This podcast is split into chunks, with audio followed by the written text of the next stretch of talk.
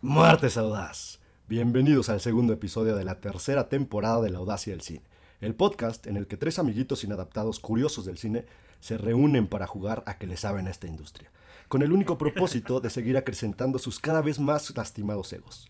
Hoy hablaremos de una serie de películas que probablemente tienen más en común de lo que parecería. Pasaremos por la historia de origen de una escalofriante villana y lo que la llevó a cometer actos atroces y por demás cuestionables algo como la historia de origen de Pablo Audaz, cuando no pudo incursionar como galán en La Rosa de Guadalupe. Abordaremos la historia de un hombre que fabricó el que sería su muñeco perfecto, aquel que lo acompañaría en esas tardes solitarias y grises. Algo así como los muñecos que tiene Alan el Recio, nada más que son sexuales y él le tira más a Jeffrey Dahmer.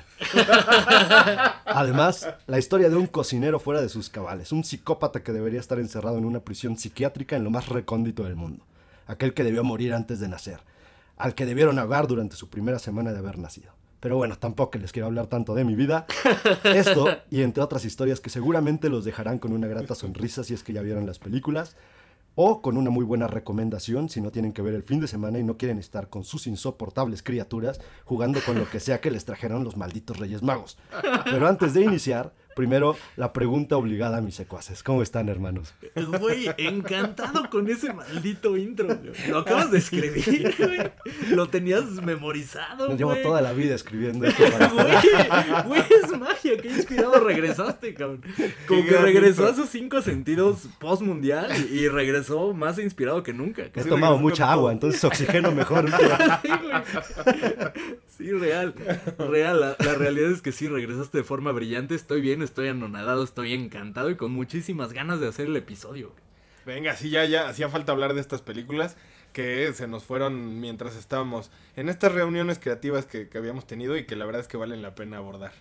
Y, y, dato cultural para la audacia, dato, eh, dato para los fans eso de la historia de, eh, de, Pablo, digamos, este background que diste, de estar a punto de entrar a la Rosa de Guadalupe, es eh, más o menos cierto, ¿no? Hay unos videos por ahí que lo delatan. Si, si, buscan en YouTube de la forma correcta, quizá puedan encontrar este video del que estamos hablando. No se preocupen, yo les paso el link después. para que vean al primer actor, Pablo. sí, güey, sí, güey. Por lo pronto vamos a iniciar eh, la audacia del cine como cada martes. Bienvenidos, muchas gracias por acompañarnos. La audacia del cine.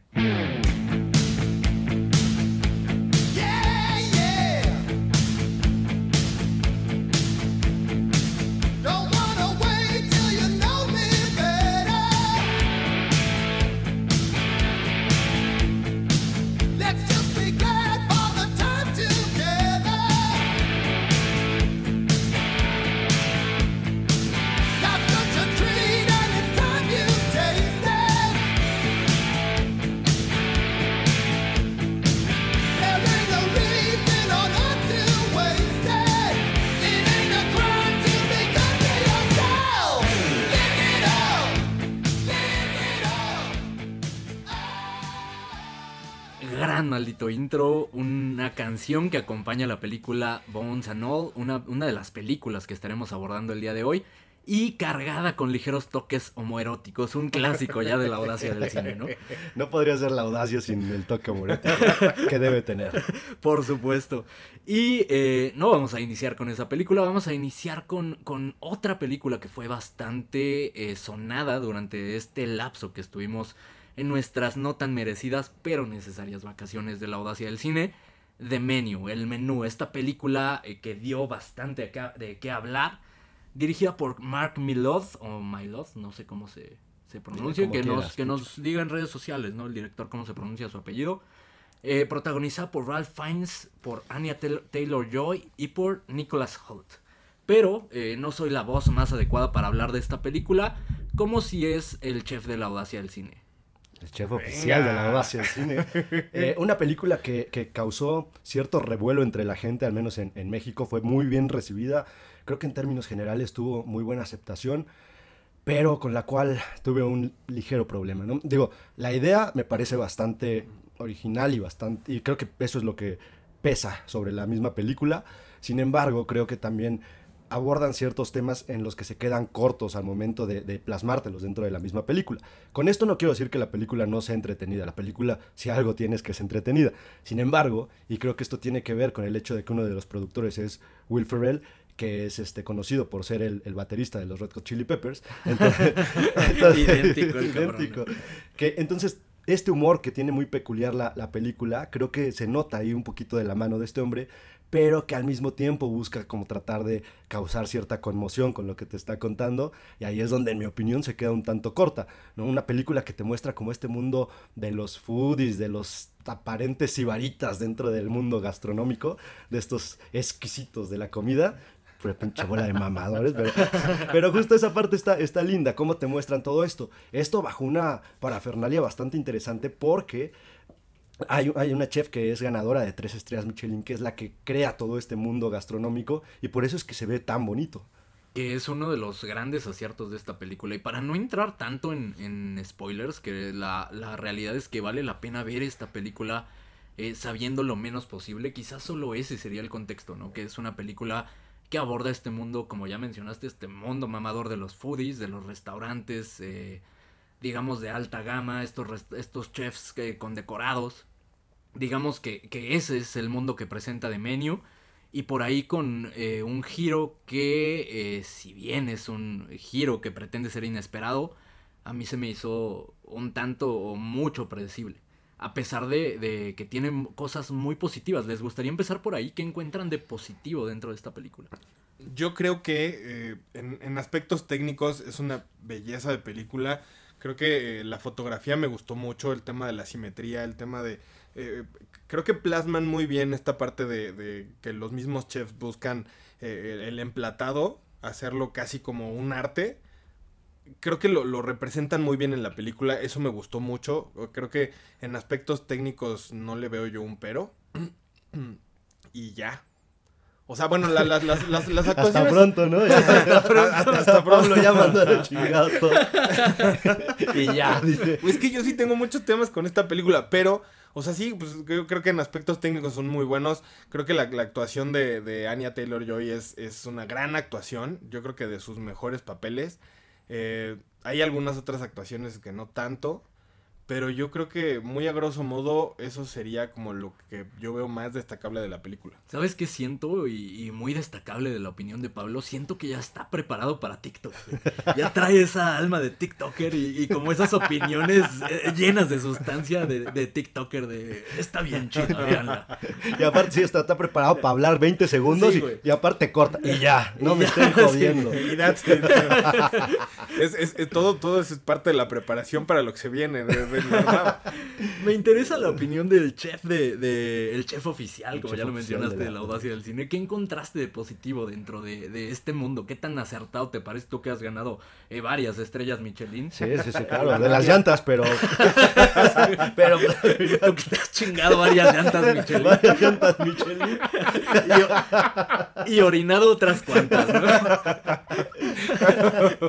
¿Qué piensas de esta eh, película? ¿Qué encontraste de positivo dentro de este mundo? Hay, hay muchas cosas. De entrada, la, la, la idea original, esta, la idea que, en la que basan toda esta, esta película, esta historia está bastante interesante. Esta forma en la que te quieren mostrar distintos tipos de consumidores dentro del mundo gastronómico, así como también distintos tipos de, de cocineros, porque he conocido a algunos chefs que eh, no son nada distantes de lo que es el señor Fiennes. Entonces, entonces digo, por ese lado está interesante, ¿no? La, la, forma que mencionaba Pablo, en la cual te, te manejan la estética de todos estos alimentos y, y la, la, forma tan, este, pues, ¿cómo decirlo?, tan bien elaborada de cómo la fotografía y el encuadre te va, te, se te antoja comer, ¿no? Claro, o sea, sí. sí. Sí, de alguna manera te meten en este mundo. Sin embargo, y antes de empezar con lo, con lo negativo, este, también otra cosa positiva, y lo mencionó Pablo, las actuaciones, creo que tanto el señor Fiennes como, Anya Taylor lo hacen muy bien, son los que cargan la película al final. Eh, creo que ellos son los que destacan dentro de la misma, no así el resto de sus personajes porque de alguna forma siento que están un tanto acartonados los que acompañan a este, a este par. Entonces, esa, esa parte creo que ellos dos se cuecen aparte. Anya Taylor lo está haciendo muy bien, año con año, película que nos deja, película que se nota el amor que, que le ponen los proyectos en los que participa, y es algo que se tiene que agradecer. Y nada más, ya como conclusión, el tema de, burlarse de ciertos consumidores eh, o ciertos aparentemente sibaritas dentro de la industria gastronómica, creo que me pareció algo bastante divertido. Bastante astuta esta parte, eh, sin embargo, un tanto superficial para mi gusto. Y, y quiero, eh, como bien mencionas, antes de entrar a lo negativo, quisiera empezar por lo positivo, que sin lugar a dudas para mí lo, lo mejor de esta película y, lo más eh, rescatable son las actuaciones tanto de Ralph Fiennes, que, que, lo hace increíble, fiel a su, a su costumbre, generalmente entrega buenos roles. Y creo que cuando más destaca es justamente cuando hace este tipo de papeles de, de hombres duros, de hombres eh, firmes, de hombres con convicciones. Creo que es cuando más destaca, cuando más eh, luce Ralph Fiennes. Quizá es su personalidad y no está actuando, ¿no? Pero, pero sí, me, me parece eh, brutal esta parte y eh, la actuación sumamente rescatable también de Anya Taylor Joy. Que como bien mencionas, la película puede ser buena o mala, porque sí, también ha elegido eh, cada película que, que sí resulta bastante malita, pero generalmente ella lo hace bien y ella destaca y ella siempre está, digamos, en ese escalón arriba del, del, resto del elenco. Si bien la película, en este caso, eh, sí está escrita de, de, manera que le permite lucirse a ella completamente, dado que es o viene siendo la, la protagonista o, a quien seguimos, digamos, en los ojos de, de este espectador eh, imparcial dentro de esta película. Eh, en algunos otros proyectos también se come al resto del elenco. Esa parte es sumamente rescatable. Quizá por ahí algo que podría eh, mejorar quizás su selección de papeles. Me gustaría verla y siento que es lo que le ha faltado como ese rol memorable en el que incluso gane alguna nominación, en el que realmente destaque como si lo... Y, y, creo que es, al menos para mí, inevitable compararla con Emma Stone, que cuando empezó a hacer esto, o sea, ser más selectiva con sus papeles, fue cuando se fue a las nubes. Y hoy se puede dar ese lujo de, de ser bien selectiva en lo que hace, ¿no? Incluso tiene rato sin trabajar Emma Stone. Creo que eso es lo que le está faltando a Anya Taylor-Joy. Aunque es, es, complicado, porque si te pones a pensar en los proyectos en los que he estado, los elementos y los ingredientes ah, pintarían ahí. para que fuera el rol de su vida. Claro. No voy muy lejos, con The Northman, con quién trabaja. ¿no? Claro. En este caso, al lado de, de Ralph Fiennes, digo, eso es, ¿qué hace? No es un histórico de la actuación.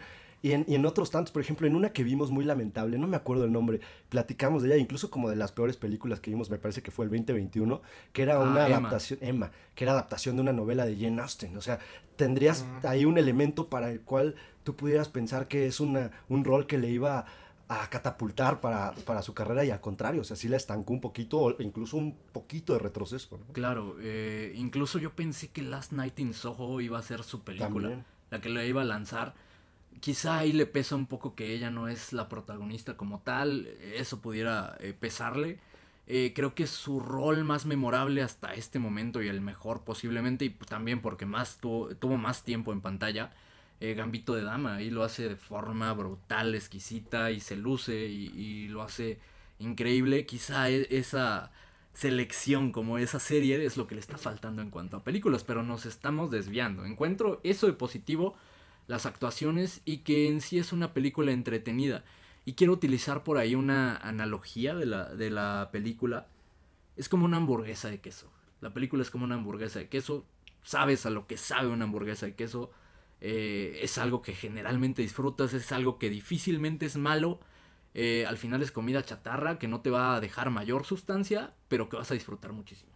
Sí, claro. Okay. Aunque hay de hamburguesas, hamburguesas. En este caso creo que es esta hamburguesa que te la venden un tanto más gourmet y terminas por encontrar que la carne tal vez no tenía la calidad que te prometieron. Pero al final disfrutaste. Sí, o sea, como te una supo rico. De queso. Te supo rico. Sí. Pero te digo, o sea, hay, hay, hamburguesas que puede ser un producto para entretenerte y que los ingredientes son de calidad premium y prime y todo está correctamente ensamblado para que la hamburguesa incluso en tu primer bocado digas, no mames, qué hamburguesa.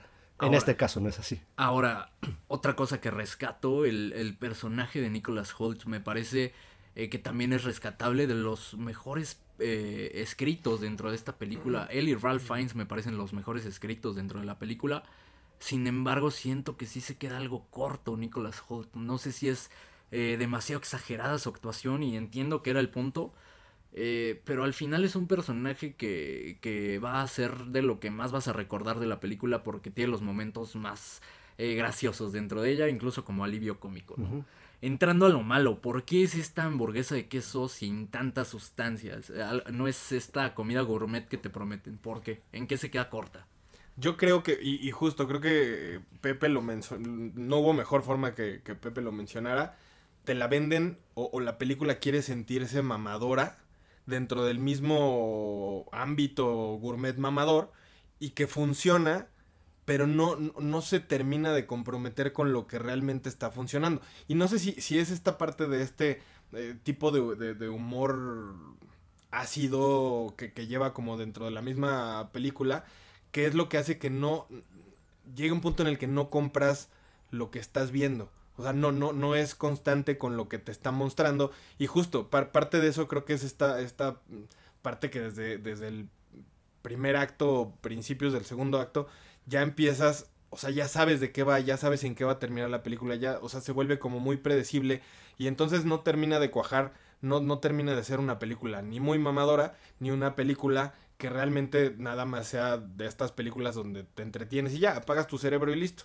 Entonces, creo que no, no, no, no va sobre la misma línea y, entonces, por lo menos en mi, en mi, en mi experiencia, siento que, termino por pensar que no sabían a dónde iba la película. Me queda clarísimo que sí. Y, precisamente como, pues con, con, o sea, sabiendo que estos personajes están escritos de esa forma, como el, personaje de Nicholas Holt, que, que, precisamente también es uno de los puntos negativos que yo veo. Siento que no le compré el personaje a él. Precisamente no sé, no sé si justo es, es esta parte de, de, sobreactuar lo que tenía que actuar, que me imagino que así estaba escrito el personaje, no termino de comprársela. Y entonces, ay, o sea, sí, en mi punto de vista sí me redujo bastante la experiencia, porque al final creo que podían haberlo explotado mucho más. Y, y, de esta idea tan original y tan, tan, tan rica que tenían, podían haberlo hecho muchísimo mejor. Sí, creo que, digo, aunado a todo lo que ya mencionó Pablo, hay un, un, tema ahí que yo tuve que en algún momento el cine nos avasalló con el tráiler de esta película y nos contó demasiado, en mi opinión. Creo que cuando ves el tráiler y ves la película no te pierdes absolutamente de tantas cosas. Entonces, creo que eso es algo muy negativo. Entiendo que a ellos les funcionó porque la, la película fue muy bien recibida en México y al parecer ese tráiler fue un éxito, ¿no? Fue un hit. Pero sí creo que las personas que, que elaboran los trailers de las películas deben entender que no te pueden contar toda la historia o de qué va la misma película, a pesar, o sea, al final su trabajo es ese, tienen que vender la película, pero justo por lo mismo no te tendrían que contar todo el contexto de lo que vas a ver, porque entonces pierdes por completo la noción y perspectiva. Cuando, cuando te tienen que sorprender ya no te sorprendes porque ya lo viste. Y creo que eso pesa justamente para que la película se vuelva, eh, al menos en mi caso, predecible y este tercer acto pierda potencia. Justo ese es uno de mis temas principales. Ese y que tenemos muy reciente una película que aborda el mismo tema. Y película que abordamos aquí en la Audacia del Cine. Estoy hablando de Boiling Point. Eh, que no recuerdo el nombre en español. ¿Recuerdas el nombre en español? No, no, no. Boiling Point fue película que se estrenó el año pasado. Este año eh, llegó a nuestro país, se estrenó en ciertas salas, no se vio tanto. Recomendadísima, es así, es así, creo que vale muchísimo la pena. Y creo que contrario a esta película, esa sí va escalando en tensión. Y me fue inevitable compararlo por lo mismo, porque es muy reciente, porque aborda el tema eh, de los restaurantes, del mundo gastronómico, y, en mi opinión lo hace bastante mejor. Eh, eh, de Menu se me hace como esta mezcla entre Ratatouille, Boiling Point y The Hunt. Creo que si, si mezcláramos todo esto en una licuadora tendríamos esta película. Sin embargo, no llega a la calidad de ninguna de estas tres. Sí, no, se queda, se queda corta.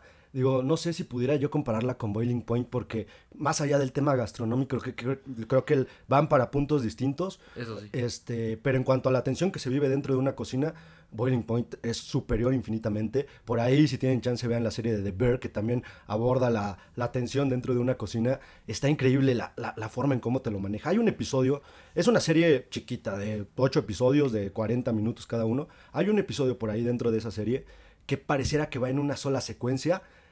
A la madre, qué obra maestra de episodio, de verdad. A todos los que les gusta de la pinche cocina antes de meterse a trabajar en una cocina. Vean ese episodio. Se mientan todos la madre, todo se cae, todo. Es un caos absoluto, como las cocinas son en, realidad. Y creo que en el caso de Boiling Point te lo muestran de una manera magistral también. Que por ahí, y hace rato le mencionaba a, Pablo, si, si, no han visto la película o si ya la vieron y está en Ciudad de México, está en la Cineteca. Vayan a verla, tírense un paro porque no se van a arrepentir. Sin duda, al final una película disfrutable, entretenida, que no debe tardar mucho en llegar a plataformas. Creo que en plataforma vale la pena bastante ver la película. Sí, sí, sí. Pasar un, buen rato y... Mira, tomando en cuenta en que películas que aborden un tema gastronómico tampoco hay tantas y tampoco hay tan buenas. Digo, hay unas que son joyas, ¿no? Ya mencionaste algunas, Ratatouille, Boiling Point, pero hay otras que, no mames, o sea, hace no mucho vi una de John Favreau donde es este es, cocinero, es chef, y este, pero hijo de la chingada, o sea, él es el director de la película y nada, pendejo. Su esposa es Scarlett Johansson, ¿no? Entonces es como de, sí, yo, Pablo, claro que sí, te, lo compro todo. Y acá se ve cómo utilizas un elemento de, mala manera, ¿no? Porque, por ejemplo, las, las manos en, en la película de Favreau, las manos son de un chef profesional, pero no lo terminas de, disfrutar como si disfrutas lo que hizo esta chef, en, al menos en, en The Menu, que toda esta, esta, todo este ecosistema te lo crea muy bonito, está muy chingón. Eso es, eso de las cosas rescatables. Ya la película, pues sí tiene altibajos por todos lados, cabrón. Vamos con la siguiente película para no, no alargar de más esto, que el episodio pasado nos alargamos bastante y no sé si la gente está lista para tanto de la audacia, ¿no? la siguiente película es una eh, que se estrena a inicios de diciembre en el país. Eh, una noche violenta, Violent Night. ¿Cómo le pusieron acá? Una noche, sin, paz. Una noche sin paz. ¿Qué pasaría si John McClane hiciera de Santa Claus? Eh, creo que esa es como la, premisa, ¿no? Si Santa Claus fuera un personaje, si Santa Claus fuera un héroe de acción, ¿qué pasaría?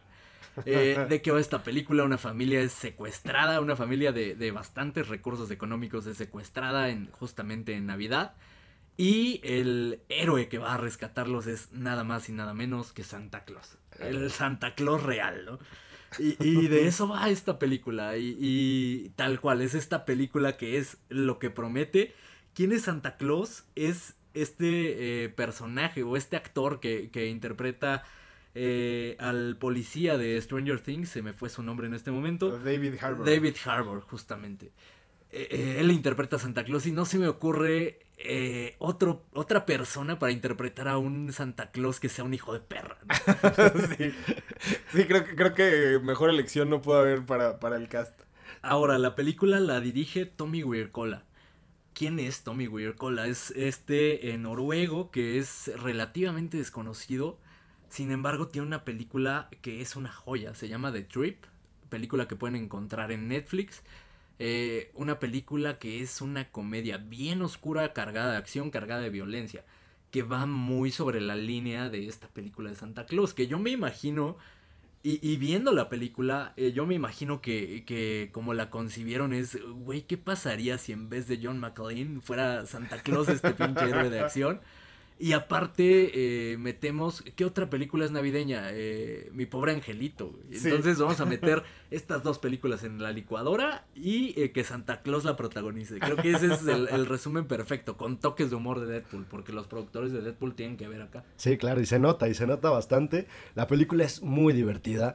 Eh, me gusta muchísimo justo el trasfondo que incluso le dan a Santa Claus por ahí, un trasfondo vikingo ahí medio. justo este, atendiendo a estas raíces nórdicas que, seguramente tiene el, director.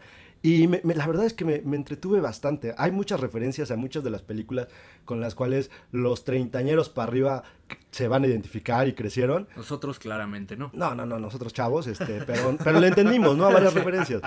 Pero, pero justo eso, esa, esa parte tan divertida creo que vale muchísimo la pena de la misma película porque como mencionabas, Alan, te dan lo que te prometen, ¿no? Es que, que es algo que justo hoy por hoy es muy difícil en muchas películas que te prometan algo y justo eso te den. Esta película te dice, güey, te vas a venir a pasar un buen rato, nada más. No te voy a meter nada de moral ni la chingada, porque al ser una película navideña se prestaba para que empezaran con moralismos que aburren. Aquí no, aquí vas a ver madrazos, vas a ver a Santa Claus puteado y madreándose gente, chingazos por todos lados. Un Santa Claus borracho. Un Santa Claus borracho, guerrero vikingo, o sea, güey, todos los elementos son para pasártela increíble, cabrón. Sí, justo. Y, y, y creo que algo que, que también es importante mencionar, que, que por lo menos en mi caso disfruté mucho, el tráiler, eh, a diferencia de The Menu, creo que al final, o sea, te pinta lo que, lo que ves en la película.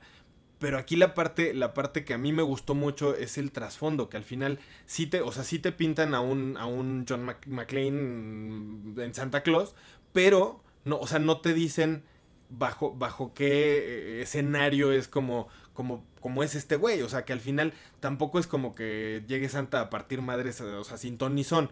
O sea, si hay un, si hay un porqué y si hay un trasfondo y si hay un, bueno, pues ni hablar, me voy a romper la madre, ¿sabes? O sea, no es como que, que sea el- la, la trama inicial. O sea, es, es, es más rica de lo, de lo que se ve en el tráiler y eso me gustó mucho. Ahora, es una trama tan simple que lo sorprendente es que no se le haya ocurrido a alguien antes. ¿no? sí, justo. Probablemente sí, pero nadie le quiso meter dinero hasta ahorita. Nadie había tenido el valor, el coraje, las bolas de hacer esta película, que es una película que te avienta las bolas a la cara eh, real.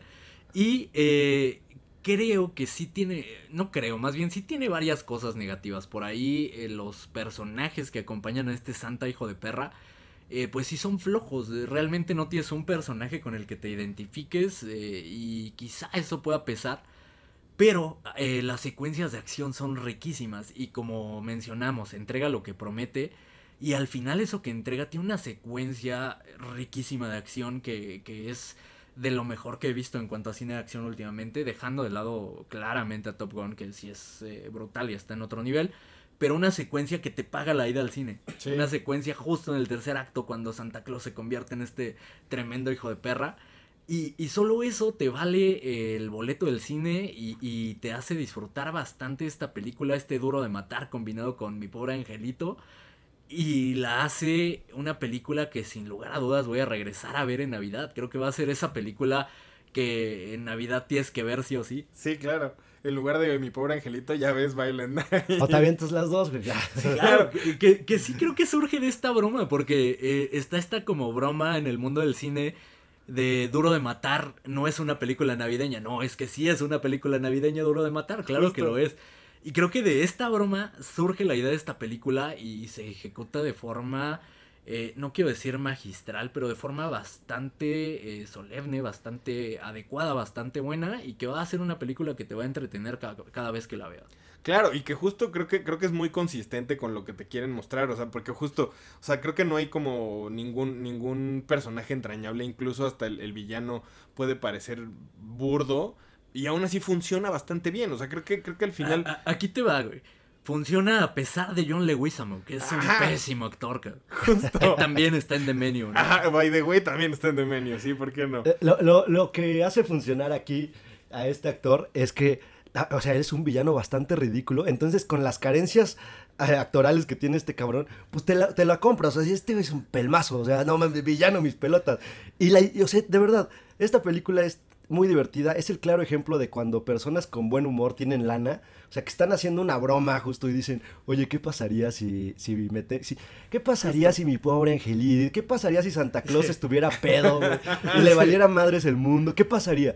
Una película que se concibió completamente bajo el efecto de narcóticos. Exactamente, no me, no me queda duda de que estaban ahogados en algo, no quiero saber en qué, o sí probablemente, pero tenían lana y dijeron, hagámoslo, y lo hicieron. Y la verdad es que es una película muy entretenida. Creo que, como mencionabas, Pablo, esta película va que vuela para ser la- el nuevo, eh, pues digamos al menos el clásico navideño de los señores, ¿no? sí, güey, de los señores, claro, de sí, sí. treintañeros para Sí, arriba, como lo mencionaste. Es como el nuevo Home Alone y el nuevo Die Hard para treintañeros. Sí, justo. Justo.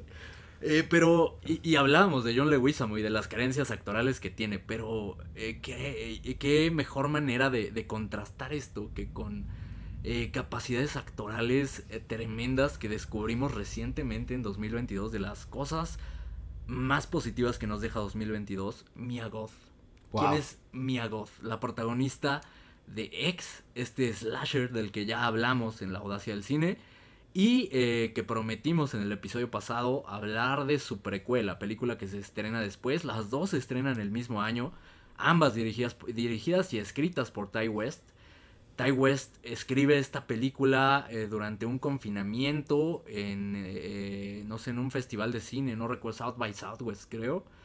escribe esta película en este confinamiento previo a, a, proyectar la película X.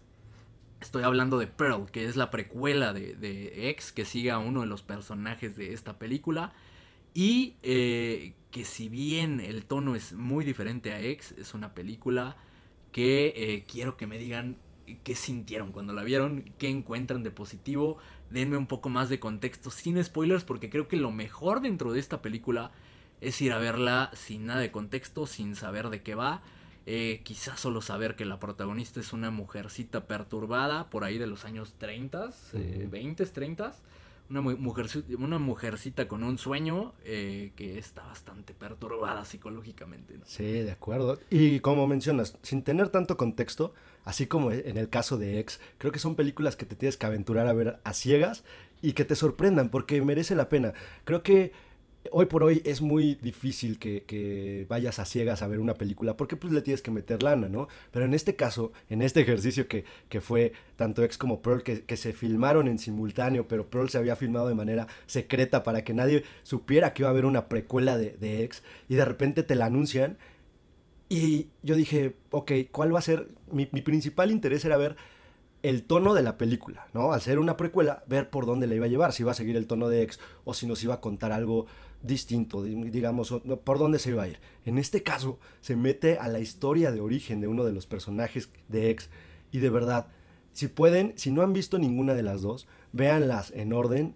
Ah, qué experiencia tan rica para tener la empatía que se necesita por ese personaje que sale en X. De verdad, háganlo, y vean las películas y disfrútenlas muchísimo porque honestamente X está plagada de muchísimas referencias, pero Pearl tiene una historia detrás de la, del porqué de las cosas, una historia de motivación de uno de los personajes que va todavía más allá de un slasher, va todavía más allá de una película incluso de suspenso, terror del que me digas. Es una película en donde se mete en la psicología de uno de los personajes o varios de los personajes y es una experiencia riquísima de ver. Y creo que, creo que eso es de las partes más importantes y destacables de, la película, que ahora aquí, y, y, que fue algo que a mí me sorprendió. Yo sabía que estaba escrita por Ty West. Y, cuando empecé a ver la película y vi que le, le estaban dando crédito en el guion a, a, a, a Mia, Goth. Mia Goth, que no, o sea, no sé qué tanto de la mano de Mia Goth tenga que ver en esto. Porque al final, o sea, si, o sea, sabemos que, que Ty West sabe hacer un slasher bien hecho y que se toma su tiempo para poder hacer un slasher y que al final, y lo hemos platicado aquí, un slasher no se mete tanto en pedos de la historia. Al final lo que te, lo que te hace un slasher es sangre y vísceras y, y muerte y tripas. Pásala bien. Y, ajá, y pásala bien y no te metes en pedos. Y, y me gustó mucho este trasfondo que le, que le, metieron, que no nada más se quedaron en es un slasher y, y pásala bien, sino que, o sea, realmente sí tiene muchas cosas de, de, de trasfondo en el que puedes llegar a empatizar con un montón de, de, los personajes que están ahí y que realmente lo vuelve algo como muy real dentro de la época en la que estaba y que sí dices, ah, pues sí, o sea, al final cada, cada quien tiene sus puntos de vista y tiene sus, sus formas de, de, ver la vida de cierta manera y los personajes que podrías decir en un principio, ah, qué ojete, después dices, no, pues sí, es que sí, ten, tiene razón, o sea, sí, sí tiene... Muchísimos grises, Ajá, ¿no? Mucho, pero mucho. Yo creo que Miyago tiene muchísimo que ver en este guion porque sobre todo en esta película entiendes las motivaciones de los personajes. De verdad, no, no hay villanos como tal, entiendes el porqué de las cosas. Puede ser cuestionable o no, eso ya es otra cosa, pero entiendes el porqué. O sea, y eso es algo muy difícil, porque empatizas con los personajes. Justo, y no deja de ser un slasher, que al final también eso eh, está cabrón. O sea, eh, eh, ponerlos en una balanza y que funcione para ambas partes es algo que está muy cabrón de hacer. Sí, claro que al final, como bien mencionaban, es una historia de origen y yo creo que más que historia de origen es una película que explora la psicología de este personaje. Y sí. este personaje con una psicología bien, bien compleja y, y súper difícil de actuar. Y Mia Goth lo hace de forma impresionante, de verdad, en esta película. Y por eso mencionaba que uno de los descubrimientos de 2022 fue esta actriz en que eh, Ty West se atreve a darle estos roles con, con, un poco más de peso, porque ya la habíamos visto en Suspiria, eh, por ahí en un rol secundario, pero acá realmente se traga la pantalla en Pearl. Eh, en X lo hace bastante bien, pero en Pearl se vuela la barda y se traga la pantalla. Y creo que, creo que justo desde, desde X ya habíamos visto los dotes actorales de, Mia Goth que eran bárbaros. O sea, al final creo que creo que después y, digo no no no no lo voy a mencionar tan así porque creo que puede ser un, spoiler. pero ya desde X habíamos visto su capacidad que era cabrona. Y en esta se voló la barda porque, o sea, real, en, en cuestión de segundos pasas de, de, de considerar a una, a una niña enternecedora que dices, ay, no mames, pobrecita. Y en dos segundos, con un cambio de expresión, dices, en la madre, qué hija de la chingada. E- Entonces, justo, o sea, creo que, creo que eso es algo, algo bien complicado de hacer cuando tienes unas facciones, pues, al final es tu cara y puedes sonreír y decir, ah, pues este es el mismo güey. Y que, y que realmente cambies esta perspectiva del, del personaje en fracciones de segundo es como de en la madre. Eso hubieras aprendido para la Rosa de Guadalupe. Por eso no triunfaste. Eso fue lo que me faltó. De verdad, estoy. No, yo creo que te sobró. te- tenías demasiado de Estaba eso. sobreactuado. Estaba sobreactuado. Este, de verdad, estoy ansioso por ver el cierre de esta trilogía. Maxine. Maxine, ya anunciada y todo. Ya quiero que salga, quiero ver qué nos van a entregar. No mames, o sea, de verdad va que vuela para hacer una, una trilogía épica. Eh, digo, nada más le falta cerrarla, porque honestamente hasta donde va es magistral lo que ha hecho. Sí, y, sin duda, si combina estos dos elementos, porque creo que la primera, eh, en este caso X, técnicamente es superior a, Pearl. Nos entrega más eh, detalles finos de director. Manejo de cámara, nos entrega manejo de suspenso, nos entrega mejores cosas técnicamente, o donde luce más como director Ty West. Sin embargo, Pearl es como esta, realmente este taller de actuación Sí. este taller de cómo dirigir a una actriz y de Mia Goth, de, de cómo eh, llevar a cabo un papel, y de verdad lo mencionaba en el episodio anterior, creo que merecería una nominación a los Oscar. No se la van a dar sin lugar a duda, pero sí debería estar ahí contemplada entre las mejores actuaciones de 2022. Si logra combinar estos elementos, Maxine tiene potencial para ser un clásico. Y esta trilogía, sin lugar a dudas, tiene ese potencial de, estar ahí con la que me digas. Sí, al, menos se va a volver de, culto y para mí al menos va a ser algo interesante el hecho de que ya demostró demasiado talento y ha demostrado sus capacidades. Entonces, si en este momento no va a ser nominada o tomada en consideración para premiaciones, al menos sí le van a llegar ofertas de todos lados para interpretar distintos personajes porque esta mujer va que vuela para ser una de las mejores actrices de su generación, sin duda. Sí. Y si hasta el momento no se les ha antojado, aquí les va la cereza en el pastel, que sin duda les, les va a antojar esta trilogía. Es producida por A24, para sorpresa de nadie, ¿no? Ya Claro. eso es garantía. Sí, lo- los únicos que están haciendo cosas innovadoras, o sea, sí, son los únicos que están salvando al cine, me parece, güey, o sea, Blumhouse por ahí está haciendo cosas sí, interesantes. sí, sí, sí, digo, no al nivel de A24, que estos güeyes, aparte de que se dan la oportunidad de incursionar en cosas originales y en experimentos y ver, algunos salen, otros no, pero justo lo que mencionamos en algún momento en algún episodio, la forma en cómo manejan muy bien sus recursos, tanto económicos como este, creativos, cabrón. A24, Sí, claro. Blumhouse y Tom Cruise están salvando el cine, ¿no? Tom Cruise, Y la audacia del cine. Y O la sea, audacia Tom del Cruise cine. está salvando al mundo, cabrón. Y además creo que también A24 en cantidad y en calidad. Porque al final A24 ha sacado un chingo de proyectos, eh, eh, por lo menos en 2022 sacó un montón. Y la mayoría con muy buena, bueno, pues sí, si me apuras todos con muy buena calidad. Algunas, algunas apuestas más arriesgadas que otras y películas no tan buenas tal vez. Que ya, ya, ya, ya platicamos de, de esas películas. Pero al final creo que, o sea, son muy consistentes en sacar bastantes películas y todas de buena calidad. Entrada tiene la mejor película del 2022 y ya con eso, ¿qué más quieres? Sí. Pero es momento de pasar a la siguiente película, una de las películas que más grato sabor de boca me dejaron en cuanto a la sorpresa que viví, porque no, fíjate, en esta película no había visto tráiler, no sabía de qué iba, solamente tenía ahí la referencia de, de Alan que me dijo cuando la fue a ver, "Eh, tienes que ver esta película.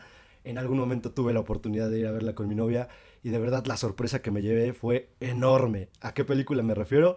A Bones.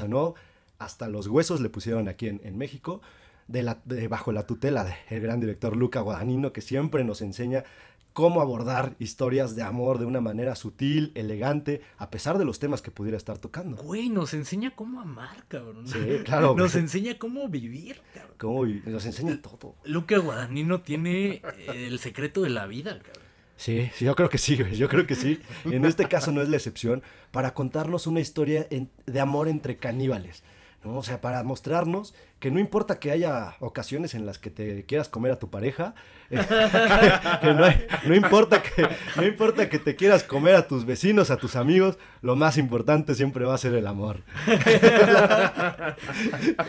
Palabras inmortales de Army Hammer, y lo acaba de citar. De hecho, lo estoy citando, güey. Todo, todo esto también con, con una música solemne, una música majestuosa que lo hemos platicado, lo platicábamos el episodio pasado, Trent Reznor mostrándonos una vez más de lo que es capaz con tan poco, porque no nos avasalla con notas musicales, simplemente nos va dando las notas que necesitamos dentro de cada secuencia. Y que ya lo hemos dicho, para los que no sepan quién es Trent Reznor, es el creador de la música de Soul. Esa película seguramente la vieron y seguramente les encantó. Y ahí vieron de lo que es capaz. Y para que vean lo multifacético que es, Trent Reznor en los noventas era el frontman de una de las bandas más importantes de, de la digamos, de la escena musical noventosa, Nine Inch Nails, una, una banda de música que era brutal, esa era la palabra para describir. las letras eran poderosísimas, la música era ruda, era sucia, él era sucio, o sea, por donde lo viera, siempre estaba enlodado, lleno de grasa, cantando, música industrial le llamaban por esas épocas, un, un músico de verdad esplendoroso, un músico que en cuanto incursionó al cine, simplemente se convirtió ya en uno de los más grandes. Sí, ya ahorita es una leyenda. y que lleva relativamente poco tiempo trabajando en cine, pero es de estos humanos hipertalentosos que son capaces de cualquier cosa y de transmitirte eh, tanto con un par de notas y de cambiarle el sentido por completo a una película. Y ya hablamos un poco de, esta película dentro de lo mejor del año, pero creo que, eh, y justo lo, lo mencionábamos, vale la pena explorar un poco más, porque vale la pena eh, rescatar las actuaciones que, son sublimes, que en mi opinión eh, ponen a Timothy Chalamet como uno de los mejores actores de su generación y nos presenta a la actriz que es eh, coprotagonista de Timothy Chalamet, a Taylor Russell, que, que, sin lugar a dudas va a ser de, de estas actrices que va a revolucionar Hollywood junto con eh, por ahí Zendaya junto eh, con Jenna Ortega que está causando muchísimo revuelo. Luca Guadagnino la descubre, le da una oportunidad y hoy por hoy está siendo un ícono en, las eh, alfombras rojas y, bien merecido. Creo que más allá de las alfombras rojas y de la personalidad que tiene ella, la personalidad que demuestra en la pantalla para cargar con una película de este calibre es sublime. La química que muestran entre ellos es eh, de verdad preciosa, acompañada de estas notas de Trent Reznor, la música, la actuación de Mark Rylance como este personaje secundario que dentro de lo negativo eh, durante la película pensaba este personaje eh, lo siento un tanto de más, a pesar de que su actuación es brutal dentro de esta película. Mark Rylance es este actor que, que nos tiene acostumbrados a grandes trabajos, de incluso ya ganó el Oscar en alguna ocasión por eh, Puente de Espías con Tom Gran película de Spielberg. Eh, sí, gran película y gran actuación de, Mark Rylance. De hecho, es, un, es de estos actores que, que quizá no tienes tan fresco si escuchas Mark, Mark Rylance, pero cuando lo ves dices, ah, claro, este, he visto a este cabrón ah, en tantas películas y siempre lo hace bien. Acá lo hace de forma, eh, en mi opinión, cumple, destaca su actuación, sin embargo durante la película sentía que su personaje estaba de más, pero en el tercer acto entiendes el porqué de, de este personaje, el porqué de haberlo incluido, y le suma muchísimo y le da muchísima potencia al final. Sí, claro, y que la verdad es que creo que, o sea, creo que lo hace muy bien, o sea, el, personaje y, por, y, cómo estaba escrito, si es un personaje que desde el principio te inspira una incertidumbre rara, que al final... Eh, lo lleva muy bien en el tercer acto. O sea, y ahí es cuando entonces te das cuenta de todo y, realmente revienta. Que creo que eso lo hace a la perfección. O sea, sí, sí, en ese sentido sí creo que es redonda por donde la veas. Una película cargada de sensualidad, cargada de erotismo, cargada de romance. Creo que mi película romántica favorita del, del año pasado y, y quizá en general por ahí en algún top. No sé, valdría la pena pensarlo por, posiblemente para el 14 de febrero. Sí, habría que hacer un, un, topcito de eso. La verdad es que no, no traigo tan fresca alguna otra película. Esa se llevó toda mi, mi este, pues, mis reflectores. La verdad es que me encantó.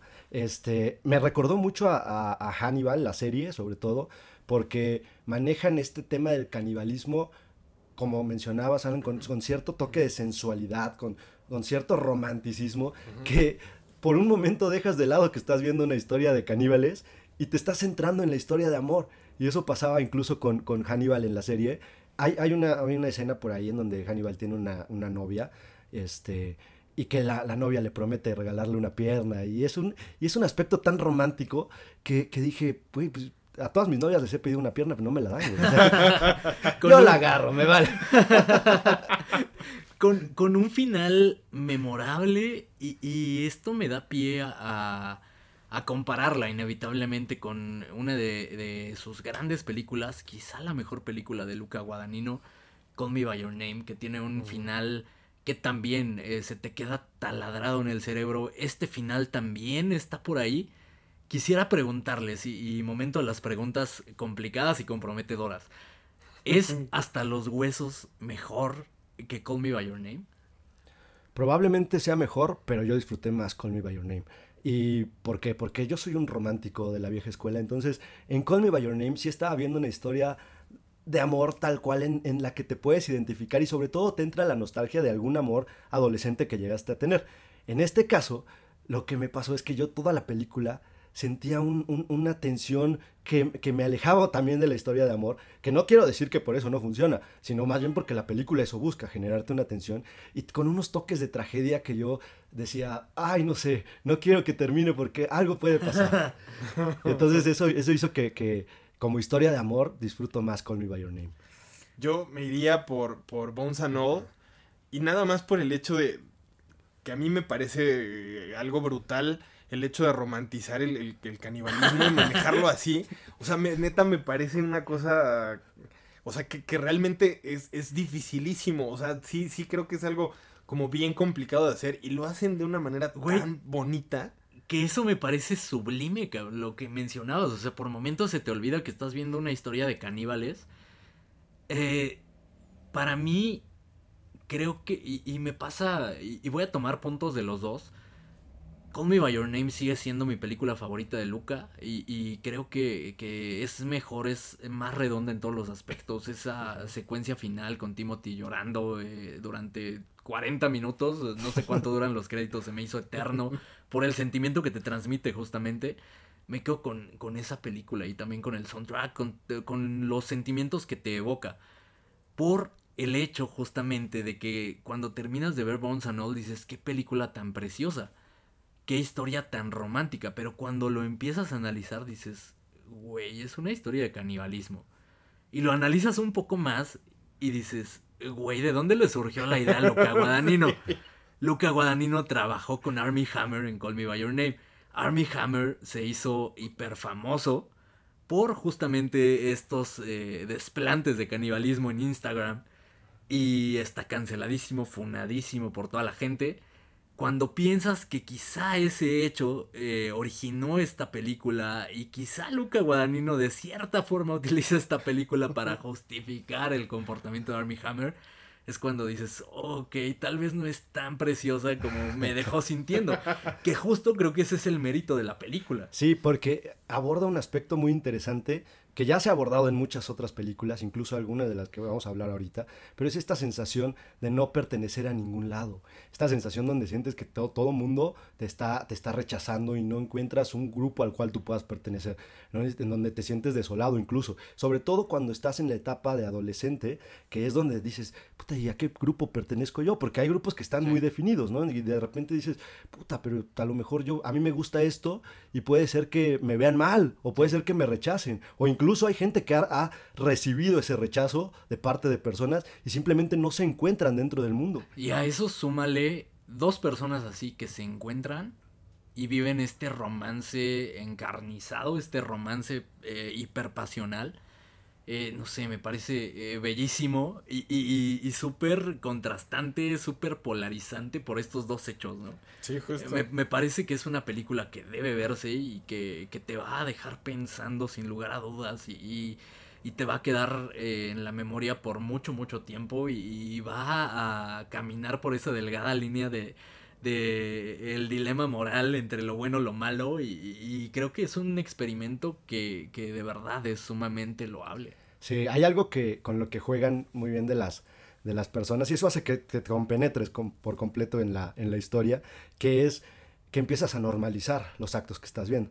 O sea, el ser humano en cuanto normaliza algo, está bien, güey, porque ya lo normalizamos, ¿no? O sea, en los 50 estaba bien que el padre de familia llegara a repartir chingazos por todos lados a la familia, güey. Andaba ahí la familia volando, el pinche niño puteado, la mamá también. Pierde mi equipo, pierde mi familia. Exacto, güey. Entonces, pero, pero ¿qué pasaba? Pues que es normal, ¿no? Entonces, mientras la gente normalice las cosas, está bien. Y entonces esta película te va creando estos, estos ciertos actos que se te van quedando guardados.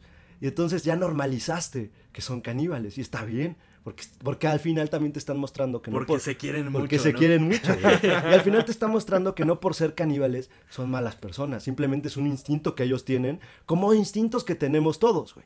¿No? O sea, nada más le pedo de que, por ejemplo, si tengo ganas de comerme a uno de mis compañeritos, pues digo, no mames, está mal, me lo voy a comer. Depende en qué sentido, ¿no? Depende en qué sentido, pero yo estoy hablando del aspecto literal. No, en el aspecto literal no lo hagan. Aunque no tampoco lo hagan, se pueden meter en grandes problemas. En el aspecto literal de preferencia no lo haga. Eh, pero si justo entre más lo analizas, más perturbador se vuelve. Dejemos de analizarlo por el amor de Dios y pasemos a una película. Nada más como última moraleja que nos dejó la película. Si te comes a tus amigos, pierdes una amistad. Tómenlo como quieran.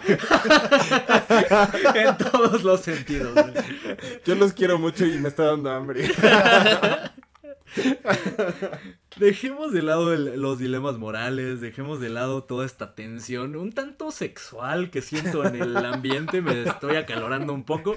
Mejor pasemos a una película preciosa, quizá la película más preciosa, esta sí sin, sin dilemas morales, sin caminar esta línea de lo bueno o lo malo. Pinocho. Pinocho de Guillermo del Toro, el segundo mejor director mexicano de la historia. Ya va a empezar de malacopa el señor, ¿verdad? Hablemos de Pinocho. Tú no sabes una mierda. Hablemos de Pinocho, por favor. Por fin la vi, por fin tuve el tiempo para ver esta película. Qué película preciosa es hermosa por todos lados, es hermosa, es majestuosa, el, amor que se le ve dentro de la misma, el, ya que se diga del diseño, el tiempo que se tomaron para hacerlo, para diseñar a los personajes, para crear cada secuencia. Hay una secuencia que te lleva seis meses de hacer, o sea, ¿de qué me estás hablando? Es de verdad un producto artesanal por completo, con una música impresionante de Alexandre Platt, que es un genio musical, de verdad es un genio musical, creo que está ahí codeándose con, con Trent Reznor. O sea, en mi opinión, Trent Reznor es, es mejor porque yo lo disfruto más, pero este músico nos demuestra película tras película que todo lo que hace, todo lo que toca, lo hace oro. Sin lugar a dudas, y, de verdad es esta película que te va a dejar el corazón calientito y, que si crees que ya lo viste todo con respecto a Pinocho y, y de verdad, mientras veía la película y cuando termino de verla, me quedé pensando, güey, eh, Disney debería estar como, no sé, alguien ahí vigilando que no se suicide un montón de gente en Disney. Porque de verdad lo que hicieron, lo que hizo Robert Zemeckis es, eh, está podrido, es una basura si lo comparamos con lo que hizo Guillermo del Toro. Qué, qué preciosura de película. De verdad que alguien acompañe a Robert Zemeckis en todo momento porque debe sentirse terrible después de ver esta película. Hay una teoría que dice que cuando Guillermo del Toro anunció, porque desde, desde, el 2008 había anunciado Guillermo del Toro que ya estaba trabajando en este proyecto, ya llevaba más tiempo, pero lo anunció en 2008 para que pues empezara a causar cierto revuelo y la gente del mundo del cine empezara a, tomarlo en consideración, también por ahí inyectarle un poquito de, de, lana, pero esta teoría dice que Disney en cuanto se enteró que Guillermo del Toro iba a sacar su Pinocho, dijo, hagámosle nuestro, güey agarrándonos un poquito de esto para, para pegarle un poco al, Pinocho de Guillermo del Toro y sacando, según ellos, una versión más infantil y la que iba a llevarse todos los reflectores por lo que iban a lograr y porque estaba Tom Hanks y porque estaba CMX y la chingada. Hoy la historia le ha dado la razón a Guillermo del Toro. El mundo del cine se está rindiendo a sus pies. O sea, es increíble, es increíble ver cómo hablan las, los actores, las actrices, cómo todo mundo quiere trabajar con él. Kate Blanchett cuenta una, historia, incluso la cuenta Guillermo, de que le dijo, necesito, necesito este, trabajar en tu película. Y que Guillermo dijo, ya nada más tengo el personaje del chango, el de espazzatura. Y ni habla, y ni habla. Y ni habla. Entonces Kate dijo, jalo, voy a hacer ruidos y vámonos. el resto es historia. Qué película más maravillosa. Está en la Cineteca, por cierto. Últimos días, vayan a verla. Merece la pena ver en cine. Y si no, pues en la comodidad de su hogar, pero véanla, no la dejen pasar. El stop motion es increíble. El, arte que lleva Y, y, de verdad, o sea, recomendación audaz. Vean la película y posteriormente aviéntense el documental, el mini documental de media hora de cómo se hizo esta película para que realmente entiendan lo que, lo que conllevó hacer esta película y, la magia que tiene el tío del toro eh, dentro y la magia que contagia y cómo, cómo logra que, que todas las personas eh, que se rodean o que lo rodean logren hacer su mejor versión de, de, en cuanto a su trabajo se refiere cuando están acompañadas de, de Guillermo. Claro, y el compromiso que conlleva hacer una película así. Porque la neta es que hacer algo de stop motion es una es, es un trabajo brutal. Y la neta es que el, el, el, producto final, el producto terminado es bellísimo. Es, es una pinche obra de arte. O sea, neta nada más de, ver el diseño de los personajes es bellísimo. 15 años le tomó hacer este, este proyecto a Guillermo del Toro y de verdad, cada año se nota en esta película. Ahora, el giro que le da la historia de Pinocho vale muchísimo la pena. Si crees que, que conoces de memoria esta historia, cómo la aterriza Guillermo del Toro, la hace suya y la convierte en algo eh, salido de la mente del Toro es de verdad sumamente loable, muy rescatable, digno de ver y, que le cambia el sentido completamente y te deja por ahí eh, algunos eh, diálogos hiperpoderosos que, que de verdad valen bastante la pena y que te... Eh, si bien por unos minutos quizá cuando lo, estás viendo, pero te deja con esa sensación de querer ser un mejor humano, querer ser una mejor persona querer vivir tu vida diferente. Hay, hay diálogos que te taladran la cabeza, te taladran el alma, se te van a quedar guardados por muchísimo tiempo y, y de verdad, y, y, lo mencionaba el episodio pasado, las similitudes que, que, Guillermo del Toro le quiso dar a Pinocho con la historia de Frankenstein, porque más allá de, de, una historia de terror en el caso de Frankenstein, Guillermo del Toro la ve como una historia en la cual una persona, una vez más, no siente a qué mundo pertenece, no siente que forma parte de, ciertas, de ciertos grupos, no siente que forma parte del mundo para empezar. Y entonces aquí lo plasma con Pinocho de una manera magistral, de verdad. Yo, yo, o sea, yo sabía que iba a ser una gran película porque es Guillermo del Toro, por todo el amor que le había dado, pero no me esperaba que fuera esta obra de arte sobre todo, o sea, se nota muchísimo el amor, creo que justo esto que mencionas, Alan, de querer ser una mejor persona, va de la mano en entender un proyecto que te lleva 15 años, va de la mano con querer no volverte loco y querer que las cosas te salgan bien a la primera, sino simplemente creer en lo que estás haciendo y llevarlo a cabo paso a paso, año con año. Y el día de mañana tu producto final es una belleza, de verdad, Guillermo del Toro, te mamaste, cabrón. Te quiero mucho. hay un tema que a mí me gustaría tocar justo de esta película y ya más hablando como del contenido de la misma, creo que tiene un trasfondo mucho más rico que la, que la película que, toda la gente está familiarizada de, Disney y que creo que eso, por lo menos con la gente que yo conozco, le ha pegado a esta película. Mucha gente me ha dicho, a mí me pareció aburrida. ¿Por qué yo, por qué yo considero que a la gente le está pareciendo aburrida?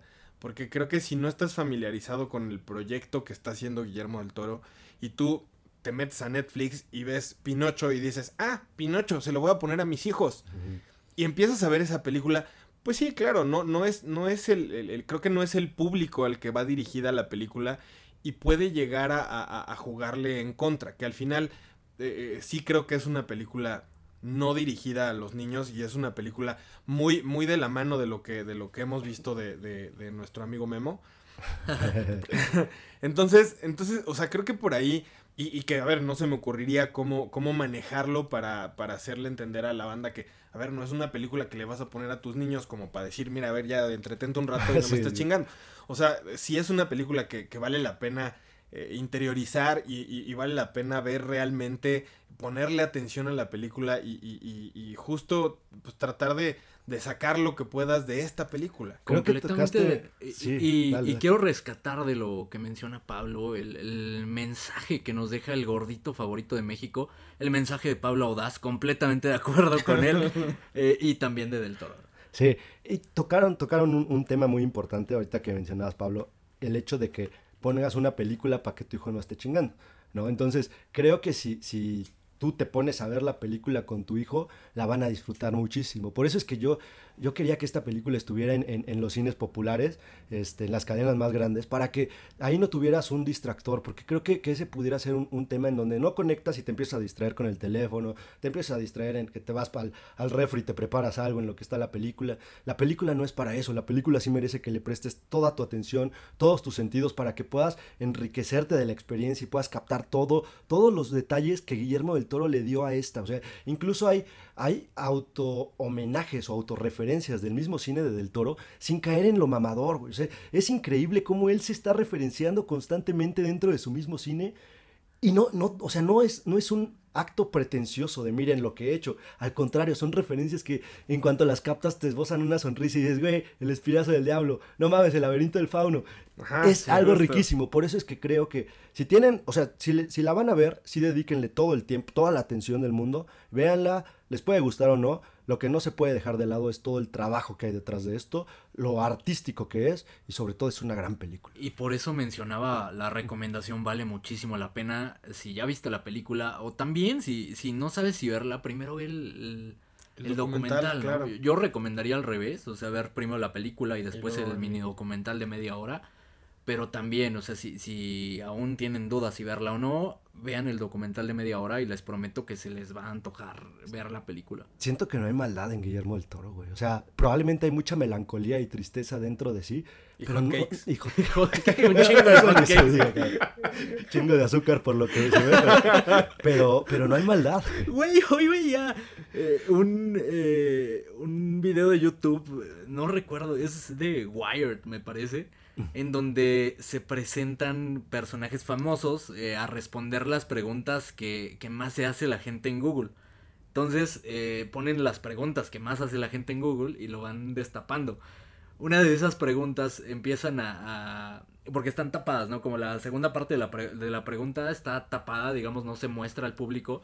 Entonces eh, dice algo así como, eh, Guillermo del Toro y, él dice, ¿a qué huele Guillermo del Toro? Porque sabe que la gente se pregunta, ¿a qué huele Guillermo del Toro, güey? Aparte se ha, hecho un, mame, o sea, empezó como alguien que, lo dijo, pues sí, random, ¿no? ¿A qué De repente se empezó a hacer un mame en redes en donde todo el mundo, ¿y a qué huele Guillermo del Toro? ¿Y a qué se terminó convirtiendo en una de las preguntas Sí, güey, que, la gente quiere resolver y, que la audacia eh, tiene más intrigada a la audacia, ¿no? Esta pregunta y que de verdad queremos abrazarlo. Sí, sin duda es un, personajazo.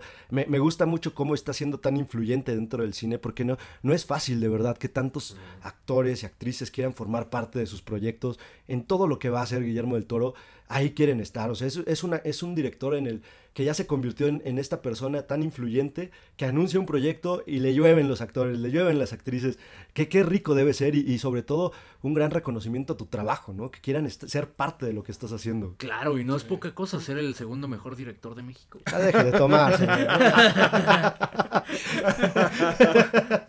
¿Cómo, ¿Cómo, puedes arruinar un momento tan lindo? Por lo pronto tenía que arruinarlo porque llegó el final del episodio del día de hoy de la audacia del cine. Como siempre, muchas gracias por escucharnos, muchas gracias por empezar el año con la audacia del cine. Se vienen cosas bien interesantes o que pretendemos que sean interesantes. Sí. pretendemos que se cumplan. pretendemos que se cumplan. Por eso ya ni lo anunciamos. Sobre todo pretendemos que se cumplan por lo pronto. Si no lo hacen, ya síganos en todas las redes sociales, en todas como arroba audacia del cine. Muchas gracias por acompañarnos el día de hoy. Otro episodio largo, a pesar de que pretendíamos que fuera un episodio corto. Si llegaron hasta acá, muchas gracias. El aplauso es para ustedes.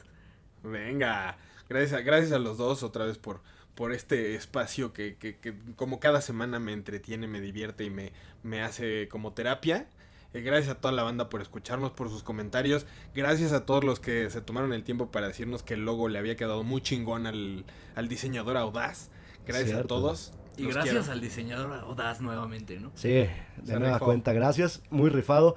Muchas opiniones muy positivas, eh, a pesar de que salen caras de ahí de tres pinches babosos, pero la verdad es que tuvo bastante buen recibimiento el, logo. Y sí, muchas gracias a, todos los que nos escuchan. Hoy más que nunca les pediría que si ya vieron las películas nos cuenten qué les pareció a ustedes. Si no las han visto, véanlas por favor y luego cuéntenos qué les pareció, porque probablemente dijimos un par de mamadas, fiel a nuestra costumbre. Y que seguramente eh, no tardan en salir en streaming todas estas que ya abordamos porque fueron películas que se estrenaron en México, al menos durante el mes de diciembre, por ahí finales de noviembre, en ese eh, periodo vacacional que tomó la audacia. Retomando el tema del logo y, quiero sumar a eso, eh, sí, toda la gente eh, fascinada, la verdad es que a todos les encantó, excepto a mi hermana. Mi hermana fue la única que dijo, ah, está bien culero. Entonces, un saludo para todos, excepto para mi hermana. Muchas gracias por escucharnos. Hasta pronto.